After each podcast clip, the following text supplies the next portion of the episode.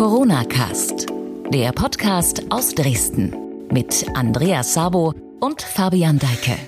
Wunderbar, auch in dieser Folge ist es so, den Corona-Cast präsentiere ich nicht allein. Ich bin Fabian Deike und habe an meiner Seite wieder meinen Lieblingspodcast-Kollegen Andreas Sabo. Grüß dich. Ja, grüß dich. Und wir haben heute ab und zu im Hintergrund vielleicht ein bisschen Verstärkung. Man hört es jetzt zur Mittagszeit, wo wir aufzeichnen, sind die Kinder auch recht aktiv. Bei dir im Homeoffice, äh, auch bei mir äh, im Homeoffice. Also von daher heute ab und zu mal mit akustischer Untermalung. Das gehört dazu.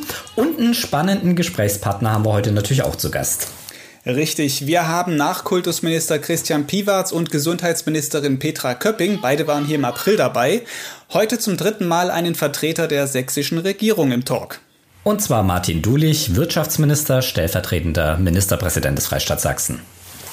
Und wie immer im Corona-Cast sprechen wir auch mit Martin Dulich gleich per Videokonferenz, von der Sie den Ton als Podcast zum Hören bekommen. Und ich gucke gerade nochmal, das ist jetzt schon die 18. Folge, die wir hier machen. Corona ist also ja doch nicht so schnell vorbei, wie es gekommen ist. Nee, leider nicht. Also die 18. Folge hier aus dem Homeoffice. Aber fragen wir doch gleich mal unseren Gast, wie er die vergangenen Monate so erlebt hat. Jetzt uns zugeschaltet Martin Dulich. Schön, dass Sie dabei sind. Sagen Sie mal, können Sie das Wort Corona eigentlich noch hören? Ja, es ist, ähm, ja, es umgibt einen komplett. Es gibt wohl keinen Zusammenhang, egal ob im privaten oder im dienstlichen, wo nicht das Thema Corona jetzt das zentrale Thema ist. Auch wenn es schon manchmal zum Hals raushängt, aber es ist nun mal so. In Ihrer Rolle als Wirtschaftsminister, wie viele Zuschriften, wie viele Anrufe gab es in den letzten Monaten? Also jetzt gerade auch von, von Unternehmen, von Betrieben. Was waren vielleicht auch so die härtesten Schicksale, die Sie jetzt in den letzten Wochen, Monaten äh, miterleben mussten oder wo Sie sagen, da muss die Öffentlichkeit hingucken, das ist wirklich krass? Naja, ich bin eigentlich von Anfang an konfrontiert gewesen mit den Schicksalen. Einfach auch, es geht nicht mehr um die Wirtschaft oder die Unternehmen, sondern das ist sehr, sehr differenziert zu betrachten. Von Branche zu Branche, aber auch von Unternehmen zu Unternehmen. Und äh, ich habe gerade in den ersten Wochen, wo, wo vieles ja absolut im Unklaren war, wie es überhaupt weitergeht, ähm, waren jetzt mal anders wird, besser wird, mit ganz, ganz vielen ähm, Leuten gesprochen, telefoniert. Ähm, der direkte Kontakt war ja etwas eingeschränkt, aber trotzdem haben sich ja viele, viele auch an, an mich gewandt und ähm, Corona hat ja auch meinen gesamten Zeitplan durcheinander gebracht. Das heißt, ich saß auch häufig hier an diesem Schreibtisch und habe ähm, telefoniert, habe mit ähm, Unternehmen selber ähm, gesprochen. Ähm, und es war schon ähm, das Bezeichnende. Und ähm, was mich schon bewegt hat, ähm, ist, wenn Menschen mit mir ähm, gesprochen haben aufgrund ihrer Existenzangst und das war keine gespielte. Das war keine Drohung, ähm, was man ja auch manchmal hat, wenn das und das, dann werde ich, sondern man hat also auch wirklich gesehen, wie tatsächlich Existenzen bedroht waren und äh, das Lebenswerk von Menschen verloren ähm, schien. Ähm, und wiederum auf der anderen Seite habe ich Unternehmen ähm, und Menschen kennengelernt, die gesagt haben, ich lass mich nicht unterkriegen, ich packe an, ich lass mir mein Lebenswerk nicht kaputt machen. Da war ein Unternehmer, der gesagt hat, ich habe es in den 90er Jahren aufgebaut, mein Unternehmen, und ich werde es wieder schaffen, auch wenn ich eigentlich gedacht habe, dieses Jahr in Ruhestand zu gehen. Also der hat auch nochmal neue Kraft geschöpft, also von daher sehr, sehr unterschiedlich. Ähm, aber es ist das bestimmende Thema der letzten Monate ähm, gewesen, und zwar nicht nur aus wirtschaftspolitischer Sicht, sondern dahinter ähm, stecken Schicksale. Menschen arbeiten dort, ähm, verdienen ihr Geld, ernähren ihre Familie. Arbeit ist auch Lebensinhalt. Ähm, also das ist deutlich mehr. Also hier ist wirklich die Lebensader Sachsen getroffen worden. Ich glaube, einen besseren Ansprechpartner als Sie finde ich nicht für diese Frage. Wie ist es jetzt um die sächsische Wirtschaft nach Corona tatsächlich bestellt? Na, sehr differenziert, weil ähm, wir haben zum Beispiel Branchen, ähm, die haben es unheimlich schwer, weil ihr Geschäftsmodell kaputt gegangen ist. Also zum Beispiel die Reisebranche ist ähm, mit am massivsten getroffen, weil zum Beispiel die Reisebüros haben Reisen verkauft, haben dafür eine Provision bekommen und das war ihr Geschäft.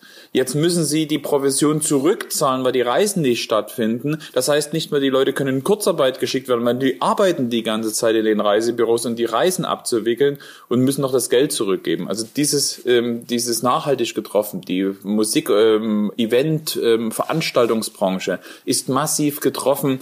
Ähm, und das sind vor allem auch Bereiche, die werden diese Geschäfte nicht nachholen können. Da heißt es wirklich zu schauen, wann auch dort wieder wirtschaftliches Leben beginnt. Was den Tourismus betrifft, ähm, was die Gaststätten und Hotels betrifft, werden wir sehen, wie sich der Sommer entwickelt. Das war für die natürlich ein massiver Einschnitt. Gerade ähm, Ostern bis Pfingsten ist ja auch ein, eine Zeit, wo viel Geschäft gemacht wird. Ähm, jetzt gucken wir mal, ob der Sommer dort einen gewissen Ausgleich bringen kann. Das werden wir erst Ende des Jahres wissen.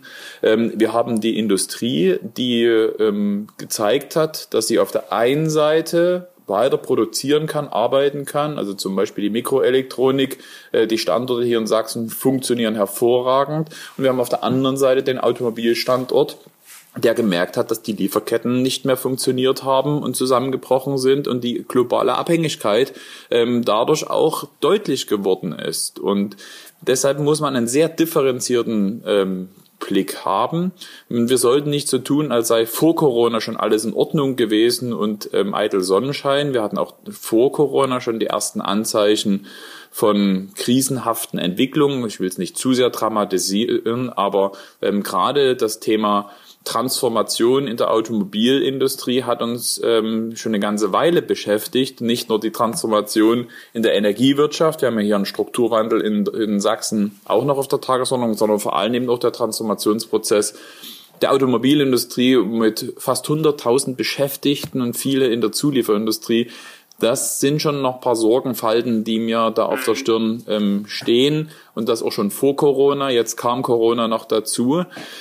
Also von daher ein differenziertes Bild. Wir haben Branchen, die haben es bisher gut geschafft, waren wenig oder gar nicht in Mitleidenschaft gezogen und wir haben Branchen und Bereiche, dort ist es äußerst schwierig und wir haben sogar bestimmte Unternehmen, Bereiche, die haben richtig nachhaltigen Schaden. Bei den Zulieferern gab es ja auch einige Pleiten. Sie haben die Branchen gerade genannt. Wo fängt man da jetzt aber an? Wo sehen Sie die größten Problemfelder, wo als allererstes gehandelt werden muss, wo auch vielleicht der Freistaat eingreift? Ja, die Frage ist so groß, dass ich sie gar nicht beantworten ähm, kann, weil ich glaube, man muss eine andere Frage voranstellen. Was ist die Aufgabe des Staates? Denn äh, wir sind jetzt ja nicht ähm, eine Krisenversicherung, die jetzt einspringt, sondern wir sind eher der Krisenmanager, der jetzt ähm, hilft, dass Unternehmen gesichert werden können, Beschäftigung gesichert wird. Und das war auch die Überschrift und die Philosophie gerade der ersten Wochen. Es ging um Existenzsicherung, um pure Existenzsicherung. Es ging eben nicht um Umsatzausfall, den wir ausgleichen oder ähm, Gewinne, die weggebrochen sind, wo wir Ausgleich geschaffen haben. Nein, nein, nein, es ging erstmal schlichtweg um Existenzsicherung. Und ich wurde ja am Anfang immer häufig konfrontiert, so mit dem Vorwurf, naja, aber sei doch eine staatliche oder eine politische Entscheidung, dass der Laden schließen musste oder dass ich zu Hause bleiben musste, weil die Kinder ja ähm, nicht in die Kita oder in die Schule gehen können. Und weil das ja eine politische Entscheidung war, muss der Staat auch für den Ausgleich sorgen. Nein. Es ging um sehr pathetisch gesagt um Leben und Tod. Es war eine gesundheitspolitische Frage, die uns als Politik zum Handeln gezwungen hat. Und deshalb, es ging erstmal und weiterhin um Existenzsicherung. Das war die Phase eins. Und jetzt sind wir in der zweiten Phase, wo es darum geht, Lücken zu schließen, die in der ersten, in dem ersten Hilfspaket ähm, nicht berücksichtigt werden ähm, konnten und vor allem den zweiten Schwung zu holen im Sinne von, wie kommen wir auch aus der Krise raus. Deshalb gibt es ja sowohl ein sehr großes ähm, Paket des Bundes als auch ein Paket des mhm. äh, Freistaates Sachsen, was wir am letzten Dienstag beschlossen haben. Da, da würden wir gleich einhaken. Ich würde gerne noch bei der Gesamt Gesamtschau kurz bleiben. Ähm, wie wie sieht es denn bei uns in Sachsen aus? Haben Sie einen Überblick, wie viele Menschen zum Beispiel in Kurzarbeit äh, gehen mussten, durften, wie sich es auf dem Arbeitsmarkt da äh, dargestellt hat die letzten Monate? Naja, natürlich ist der Arbeitsmarkt massiv betroffen und ich bin froh und dankbar, ähm, in einem Land leben zu dürfen, was überhaupt eine derartige Kurzarbeiterregelung hat. Und ich glaube, dass tatsächlich, dass die Kurzarbeiterregelung ähm, das wichtigste Instrument dieser Krise beziehungsweise der Krisenüberwindung war. Denn ähm, wenn in Sachsen jedes vierte Unternehmen Kurzarbeit beantragen musste, und damit ähm, eine Arbeitnehmerschaft mit ähm, fast einer halben Million Menschen betroffen sein kann. Das wissen wir erst im Herbst, weil äh, es wurde beantragt und dann wird es geprüft und dann wird immer geschaut, wie viel ähm, Prozent, wie viele Stunden ähm, Kurzarbeit ähm, angebracht und angezeigt ist. Von daher werden wir die exakte Zahl, was Kurzarbeiter betrifft, auch erst im Herbst wissen. Aber die Größenordnung zeigt, ähm, dass wir hier in einem einmaligen Zustand sind. Sowas haben wir in diesem Land noch nicht erlebt. Die das, das zweite, ja, Entschuldigung, das zweite Thema neben Kurzarbeit ist ja das Thema die, die Unternehmen, die Insolvenzen die äh, uns beschäftigen. Wir haben ja schon Thema Automobilbranche zum Beispiel angesprochen. Ähm, wie, wie hat sich da die Zahl entwickelt? Haben Sie da auch einen aktuellen Überblick? Und äh, da ist ja immer so die Frage, was passiert in den nächsten Monaten? Da sind ja die Messen noch nicht gelesen, beziehungsweise das kommt ja dann wie so eine Bugwelle zeitverzögert. Die Insolvenzen ähm, werden wir erst im September genau einschätzen können. Denn es sind ja jetzt durch die Bundesregierung Regelungen ähm, gefasst worden, das Insolvenzrecht ähm, flexibler in Corona-Zeiten zu handhaben, so dass nicht jeder sofort gezwungen war, Insolvenz zu beantragen, sondern ähm, vielleicht auch zu schauen, dass man erstmal mit den Instrumenten, die wir haben, durch die Krise kommt, um dann zu schauen, ob ähm, Insolvenz notwendig ähm, ähm, ist. Von daher ist, ähm, haben wir erst im, im September den genauen Überblick. Man muss auch wissen, dass ähm, die Insolvenzzahlen quartalsmäßig, äh, mäßig, quartalsmäßig erhoben werden. Das heißt, wir werden ähm, erst nach dem Sommer wirklich ein Gefühl dafür bekommen. Ich habe nur ähm, den Eindruck, dass wir in Sachsen durchaus ähm, die Chance haben, glimpflicher aus der Krise zu kommen. Das heißt, dass wir weniger Arbeitslose haben werden, dass wir weniger Insolvenzen haben werden als vielleicht andere Bundesländer. Das hat zum einen damit zu tun, dass wir eine sehr kleinteilige Wirtschaft haben. Klammer auf, was ich zum ersten Mal als Vorteil empfinde, Klammer zu, denn ansonsten ist die Kleinteiligkeit eher, eher das Problem. Zu wenig Tarifbindung, zu wenig Eigenkapital, ähm, keine eigene Forschung und Entwicklung. Aber jetzt scheint es, diese Kleinteiligkeit uns auch eine gewisse Flexibilität zu bringen, die uns durch die Krise ähm, kommen lässt. Und auch die Arbeitslosenzahlen sind auf einem niedrigen Niveau ähm, stabil. Wir sind zwar um zwei Jahre zurückgeworfen worden, aber die letzte Zahl, da haben wir sozusagen um 0,1 Prozent ähm, eine Verbesserung der Arbeitslosenquote. Ähm, ich meine 0,1 Prozent, das ist Status quo. Ähm, aber das trotz Corona zeigt, dass eben auch die Instrumente von Kurzarbeiterregeln ähm, helfen und dass vielleicht auch die sehr schnelle Lockerung, die wir in Sachsen vollzogen haben, auch dazu beigetragen hat, dass viele Unternehmen auch wieder anfangen konnten zu produzieren oder zu arbeiten und wir vielleicht dadurch besser durch die Krise kommen. Sie klingen gerade so, ähm, als wäre die Krise im Endebegriff oder würde gerade so zu Ende nein, gehen. Nein, nein, nein, den Eindruck möchte ich ähm, bitte nicht ähm, hinterlassen. Okay, nee, so sollte es auch nicht sein. Aber ich frage mich, was passiert, wenn es vielleicht doch eine zweite Welle kommt? Dann sind diese ganzen Mechanismen, die jetzt getroffen worden sind, die ja eher so in Richtung, wir fangen wieder an zu produzieren, wir fangen wieder an, äh, wirtschaftliches Leben zu treiben, dahin. Wie, wie sieht man da Sachsen gerüstet, wenn wirklich eine zweite Welle kommt? Zum einen kann ich nochmal wiederholen, dass wir das, was wir jetzt erleben, noch nie erlebt haben. Und es wurden ja immer sehr viele historische Vergleiche ähm, angestrengt, ob jetzt die schlimmste Katastrophe seit ähm, der, seit dem Zweiten Weltkrieg oder was vielleicht ein bisschen näher an der Lebenswirklichkeit hier in Ostdeutschland ähm, ist, ähm, dass wir auch nicht mal vergleichen mit den Aufbaujahren von, äh, von 1990, wo ja auch alles sozusagen neu angefangen werden muss. Diese Vergleiche funktionieren ähm, alle nicht. Sie zeigen nur diese Dramatik, in der wir uns befinden. Und auch alle Maßnahmen, die wir getroffen haben, ähm, dafür gab es keinen Masterplan, dafür gab es keinen kein Drehbuch. Und äh, wie so ein Kollege so treffend formulierte, wir drehen einen Film ohne Drehbuch. Und ähm, diese Unsicherheit ähm, hat uns durchaus auch ähm, viele Entscheidungen treffen lassen, ähm, auch wenn wir nicht wussten, ob es richtig ist. Aber ich denke, im Großen und Ganzen haben wir sehr verantwortungsvoll ähm, agiert. Nur ähm, verantwortungsvoll bedeutet eben auch, jetzt nicht leichtfertig zu werden oder schon so zu tun, als sei wir durch die Krise durch. Das Thema, Thema verantwortungsvoll, ich, wir müssen ein bisschen auf die Uhr gucken, deswegen würde ich ganz zum Thema Hilfsprogramme gleich ähm, schwenken. Die haben es ja auch schon angesprochen. Und da gab es jetzt eine wichtige Änderung, äh, die ich jetzt auch ganz explizit nochmal ansprechen will, weil die uns auch ähm, von Lesern erreicht hat, die Frage.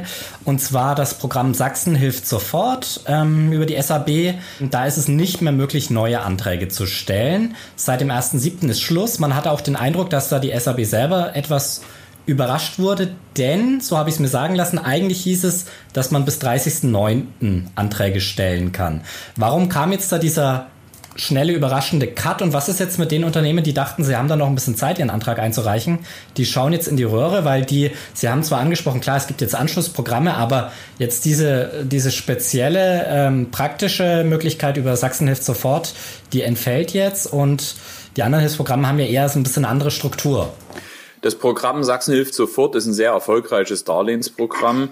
Ähm, ich wurde am Anfang viel dafür kritisiert, dass wir nicht schnelle Zuschüsse nur gegeben haben, sondern tatsächlich mit dem Darlehensprogramm eher auf die Liquiditätsbedarfe der Unternehmen für die nächsten drei, vier Monate geachtet haben. Und ähm, die Zahlen geben mir recht. Die Zugriffe auf dieses Programm ist ähm, enorm gewesen, ist aber der, sagen wir, der Zeit bedingt natürlich am Schluss stark, stark rückläufig gewesen, so dass wir auch verantwortungsvoll den vorzeitigen Stopp dieses Programmes genutzt haben, um die restlichen Gelder in ein neues Konjunkturpaket Sachsen ähm, zu stecken, zumal parallel der Bund mit seinem Programm, nämlich Überbrückungshilfen für die Unternehmen, ähm, einsteigen wird. Ähm, die, wir sind, äh, haben die Verträge unterschrieben mit dem Bund. Wir werden das über die Sächsische Aufbaubank administrieren, so dass wir ähm, Mitte Juli mit dem neuen Programm ähm, starten können. Die anderen Programme, wie zum Beispiel die von der Kreditanstalt für Wiederaufbau, KfW,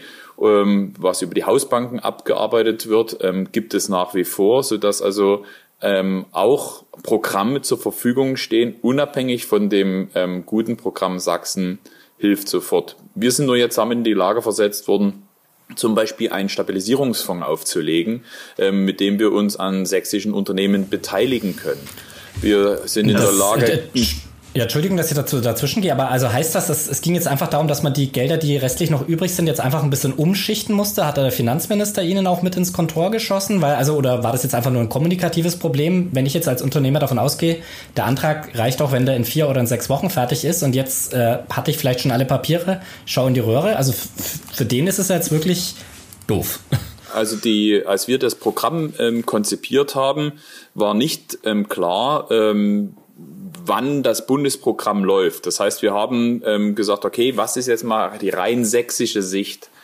Nur parallel dazu ähm, ist nun mal das Bundeskonjunkturpaket gekommen ähm, mit einem riesen ähm, Paket nochmal milliardenschwer, was die Überbrückungshilfen für ähm, kleine und mittelständische Unternehmen betrifft. Also genau die Zielgruppe, die wir mit unserem Programm auch ähm, erreichen. Das heißt, die Zielgruppe ist die identische.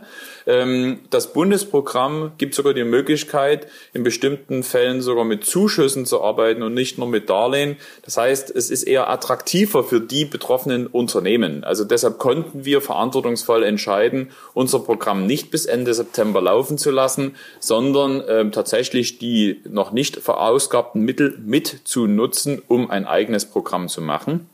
Nur das, was der Freistaat Sachsen jetzt in die Maßnahmen steckt zur Ankurbelung der Wirtschaft, zur Sicherung von Beschäftigung, aber wir haben auch noch zusätzliche Ausgaben, um den, das Gesundheitswesen zu stabilisieren, denn Corona hat, war, war ja nun ein riesen ähm, Kraftakt für unser Gesundheitswesen, was bei den letzten Haushaltsverhandlungen gar nicht planbar war.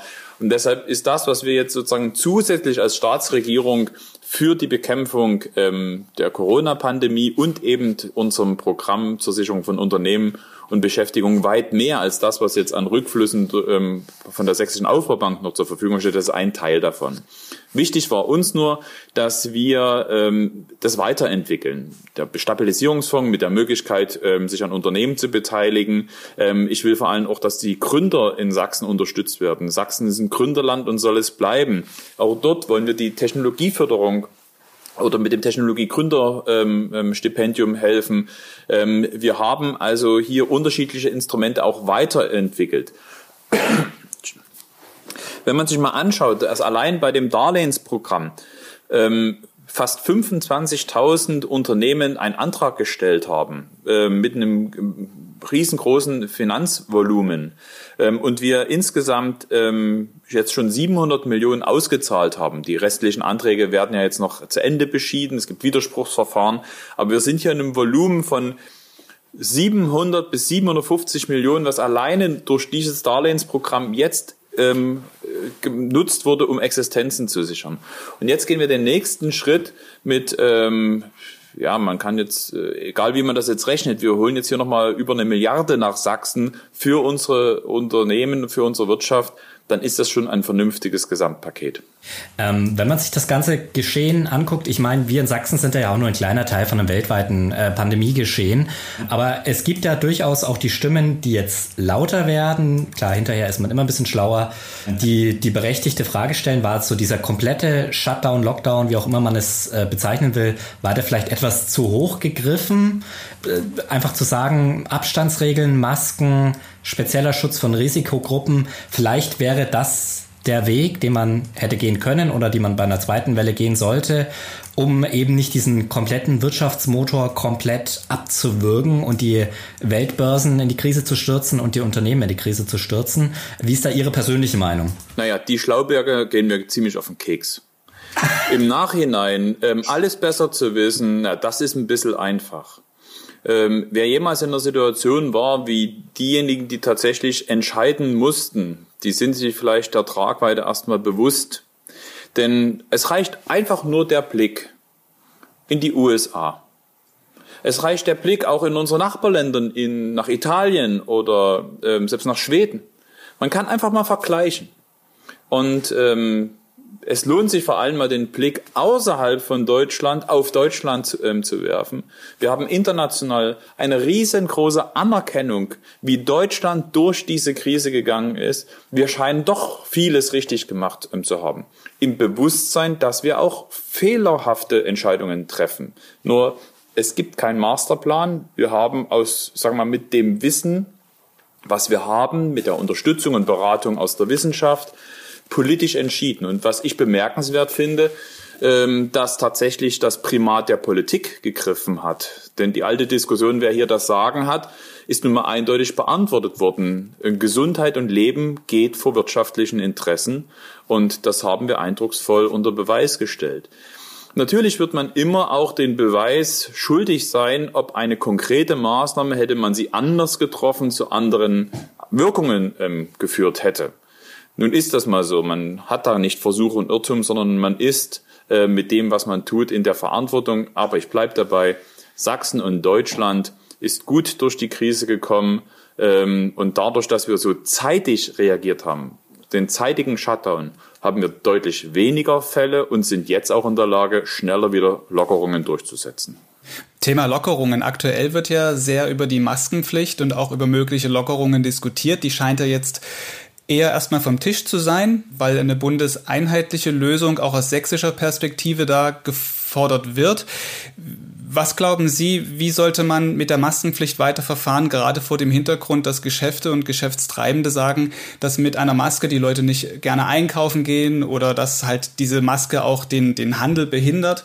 Wie entgegnen Sie diesen Thesen? Die Maske hat maßgeblich dazu beigetragen, dass wir auch verantwortungsvoll, und zwar jeder für sich, mit dieser Krise umgegangen ist. Die Akzeptanz ist sehr groß und ähm, gerade die Nutzung beim ÖPNV oder in den Läden ähm, zeigt ja, dass auch die Menschen bereit sind, ähm, solche auch persönlichen Einschränkungen in Kauf zu nehmen, weil sie wissen, worum es geht. Wir merken natürlich auch, dass die Akzeptanz abnimmt und das muss uns auch zu denken geben. Und deshalb braucht man immer eine gute Balance zwischen den Maßnahmen, die man ergreift und der Überzeugung, die äh, mit den Argumenten dann einhergehen und damit auch die Akzeptanz bleibt oder äh, gesteigert wird. Ähm, ich würde, bin, möchte ein bisschen vor der Verklärung warnen, ähm, als sei jetzt die Maske zuständig dafür, dass wir jetzt ähm, nach wie vor weniger Leute in den Einkaufsläden haben, weniger Leute in den Gaststätten haben. Ich glaube, das sind unterschiedliche Gründe, die mit dazu spielen. Es jetzt nur auf die Maske zu schieben, wäre zu einfach. Trotzdem ist sie auch hinderlich, gar keine Frage.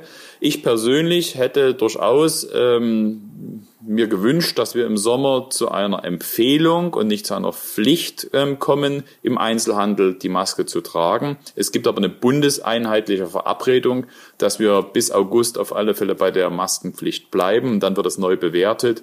Ich bin deshalb dafür, dass etwas ähm, ja in die persönliche Entscheidung ähm, der Menschen zu legen und nicht mehr verpflichtend zu machen, dass wenn wir im Herbst zu einer sogenannten zweiten Welle ähm, kommen, dann die Akzeptanz stärker vorhanden ist, wenn man es dann wieder auch ähm, verpflichtend für alle macht, als dass wir es dauerhaft verpflichtend haben und dann die Akzeptanz äh, verloren geht, weil man schlichtweg die Leute sich nicht daran halten.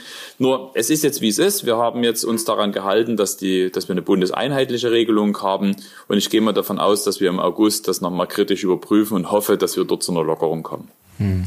Stichwort zweite Welle. Klar, es kann ja mit dem Winter wieder so ein Virusgeschehen äh, aufflammen oder lokal örtlich auch mal bei uns in Sachsen wieder so ein Hot Hotspot entstehen. Äh, mit dem Wissen, das wir heute haben, was würden Sie anders machen oder alles wieder so machen, wie, wie es jetzt gemacht wurde? Oder gibt es denn schon so einen Plan vorausgedacht, äh, wie man quasi bei einer zweiten Welle lokal, regional in Sachsen reagiert? Ja, also ich bin mir nicht so sicher, ob wir über die zweite Welle reden oder ob wir den zweiten Peak der ersten Welle reden. Wir sind ja eigentlich noch permanent drin. So, also es geht ja einfach darum, was passiert, wenn die Infektionszahlen wieder steigen. Und ähm, wir sehen das ja auf der Welt, dass das Thema sehr, sehr virulent ist. Ähm, wir haben unsere Hotspots auf dieser Welt und das hat auch Abhängigkeiten für unsere Wirtschaft. Also das sind nicht nur deutsche oder sächsische Entscheidungen, sondern wir müssen auch europäisch denken, wir müssen auch global denken, wie wir tatsächlich uns da gegenseitig unterstützen können. Nur so wird auch unsere Wirtschaft äh, wieder in Gang kommen. Nur was jetzt die Vorbereitung für mögliche weitere verschärfende Maßnahmen betrifft, sollte tatsächlich die Zahlen wieder ansteigen in Sachsen, ähm, haben wir unsere Lehren gezogen. Ich glaube nicht, dass noch einmal der kleine, gleiche Shutdown möglich ist ähm, wie im März, April. Das glaube ich nicht. Das ähm, ist, das ist sowohl nicht zu verkraften als auch von der Akzeptanz her schwer durchzusetzen. Mhm. Genau deshalb haben wir uns ja verständigt, mit allen Bundesländern auf eine Lokalisierungsstrategie zu gehen. Das heißt, wenn innerhalb von einer Woche 35 Infizierte auf 100.000 Einwohner kommen, dann schaltet sozusagen unsere Alarmampel auf gelb und sollte es dann auf 50 ähm, pro ähm, 100.000 Einwohner innerhalb von einer Woche kommen, dann schaltet die Ampel auf rot. Und dann werden in dieser Region vor Ort Maßnahmen ergriffen, um de, die Pandemie einzudämmen. Dort kann man dann Quarantäne ähm, verhängen, dort kann man lokale Maßnahmen treffen, testen und so weiter und so fort. Und ich halte das für den richtigen Ansatz, dann lokal zu agieren, in dem Hotspot, in dem Bereich, wo tatsächlich ein höheres Infektionsgeschehen ist und nicht ein ganzes Land ähm, in Quarantäne, unter Quarantäne zu stellen. Also hat die Politik einen Pandemieplan entwickelt, wenn man so will. Ich hatte hier im Corona-Cast oder wir hatten hier im Corona-Cast vor ein paar Wochen auch den DGB-Vorsitzenden von Sachsen, Markus Schlimbach, und er forderte für Unternehmen, dass in Sachsen auch Unternehmen Pandemiepläne verpflichtend entwickeln sollen und dass das auch gesetzlich verpflichtend ist. Was halten Sie von so einer Idee? Dass man halt nicht nur jetzt auf der politischen Ebene aktiv ist und sagt, wir haben einen Plan, so machen wir das, sondern auch jedes Unternehmen für sich eigene Pandemie-Strategien entwickelt? Naja, also äh, unsere Aufgabe steht doch jetzt so oder so, ähm, die Lehren aus dieser Pandemie zu ziehen. Denn zu glauben, dass wir jetzt einmal so eine Katastrophe erlebt haben und dann sind wir einmal durch, ist ja ähm, fahrlässig. Wir sind auch weiterhin gefährdet ähm, durch ein Virus. Das muss nicht Covid-19 sein, das kann auch ein weiterer sein. Wir sind einfach äh, auch verwundbar. Und deshalb ist ja die Frage, was lernen wir eigentlich aus dieser Krise? Politisch, wirtschaftlich, wir in der Politik, die Unternehmen, die Beschäftigten. Und das heißt doch eigentlich auch eine andere Art von Vorsorge zu ähm, treffen. Das Unternehmen muss Notfallpläne weiterentwickeln. Sie haben jetzt Erfahrungen gemacht, was es bedeutet, arbeitsfähig oder nicht arbeitsfähig zu sein durch Homeoffice oder durch das Wegbrechen von Lieferketten. Ähm, wir haben erlebt, wie notwendig ähm, es ist, eine Kurzarbeiterregelung ähm, zu haben, sollten aber darauf achten, dass zum Beispiel niedrigere Einkommen einen höheren Kurzarbeitersatz bekommen als die höheren. Denn wer mit Mindestlohn oder niedrig Niedriglohn 60 Prozent bekommt, der hat, das ist existenzgefährdend, wogegen vielleicht der ähm, etwas besser bezahlte ähm, ähm, Angestellte mit 60 ähm, oder 67 Prozent ähm, vielleicht auch mal ähm, für ein paar Wochen um die Runden kommt. Also das sind Entscheidungen, die wir nach Corona treffen müssen in Vorsorge.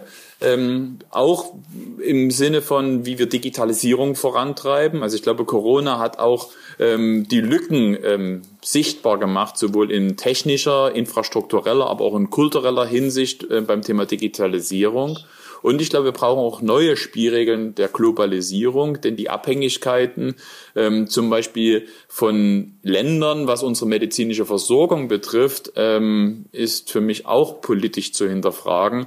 Wenn wir in Deutschland nicht mehr die Grundstoffe haben, um lebensrettende Arzneimittel herzustellen, ähm, kann ich mir das nicht vorstellen, dass das in Zukunft so bleibt, sondern auch da müssen wir uns überlegen, wie wir in Europa genau solche lebenswichtigen ähm, Branchen ähm, stärken und generell ähm, ähm, auch aufbauen. Abschließend, Sie haben das Stresslevel vorhin so ein bisschen angedeutet, angesprochen, auch dass Sie als Politiker, als Politik da jetzt voll im Fokus standen und im Prinzip mit jeder Entscheidung zum einen einen wahnsinnigen Druck hatte, nicht wusste, wie, was kommt da noch alles. Ähm, was macht das mit, äh, mit Ihnen persönlich? Oder vielleicht mal anders gefragt, ich folge Ihnen auch bei Instagram. Sie haben übrigens heute 6666 Fans, Glückwunsch, ähm, erreicht. Und Sie posten da immer Bilder, zum Beispiel beim Joggen in Moritzburg. Ähm, ist das für Sie dann auch so ein Weg, Stress abzubauen? Wie war das mit Corona und im Sport? Gab es da überhaupt die Möglichkeit oder waren Sie jetzt eigentlich im Dauerkrisenmodus? Naja, Corona hat tatsächlich ja unsere äh, sagen wir mal, Tagesabläufe komplett verändert. Egal ob jetzt in der Spitzenpolitik oder als Journalist oder als Angestellter oder äh, selbst nur, ähm, wenn man zu Hause ähm, ist, weil auf einmal Kinderbetreuung anders organisiert werden musste. Ähm, ja, es hatte bei mir Vor- und Nachteile. Ein großer Gewinn war, dass zum Beispiel viele Abendetermine auf einmal weggefallen sind, dass Wochenenden auf einmal quasi frei waren und ich meine Familie so häufig gesehen habe wie in den letzten Jahren nicht. Also das war durchaus auch ein Gewinn. Ein Gewinn war es auch, äh, mit meinen Nachbarn auf einmal Musik machen zu können, weil wir 18 Uhr sonntags die Ode an die Freude spielten und merkten, da sind noch mehr Nachbarn, die Musik machen. Und dann hat man sich verabredet, na dann treffen wir uns jeder in seinem Hof und machen gemeinsam Musik. Man hat also auch Nachbarschaft anders kennengelernt. Und man hat natürlich auch, wir, durch die Kontaktbeschränkung war es war etwas schwierig, aber Sport durften wir machen und das ist tatsächlich für mich persönlich schon so nochmal ein Ausgleich, ähm, laufen zu gehen und Moritzburg bietet ja die besten Voraussetzungen. Auf der anderen Seite ähm, war die Belastung ähm, dieser Corona-Krise auch für mich schon enorm, ähm, denn wir haben Entscheidungen von einer Tragweite treffen müssen, im Wissen, dass hier wirklich Existenzen auf dem Spiel stehen, dass wir weitreichende Entscheidungen treffen und nicht wissen, ob alles richtig ist. Und das äh, geht nicht an einem spurlos vorbei. Also das hat mich auch ziemlich mitgenommen und von daher ist Corona für mich beides. Es war eine besondere Zeit, im Sinne von anstrengend, Stress, ähm, auch das körperlich und gesundheitlich auszuhalten und auf der anderen Seite durchaus aber auch neue Formen zu gewinnen von Zeit ähm, für sich, für seine Familie, für seine Nachbarn. Martin Dulich, ein schönes Schlusswort. Vielen Dank für das Gespräch und die Einblicke in Ihre Arbeit als Minister in diesen verrückten Corona-Zeiten. Alles Gute, vielen Dank. Danke.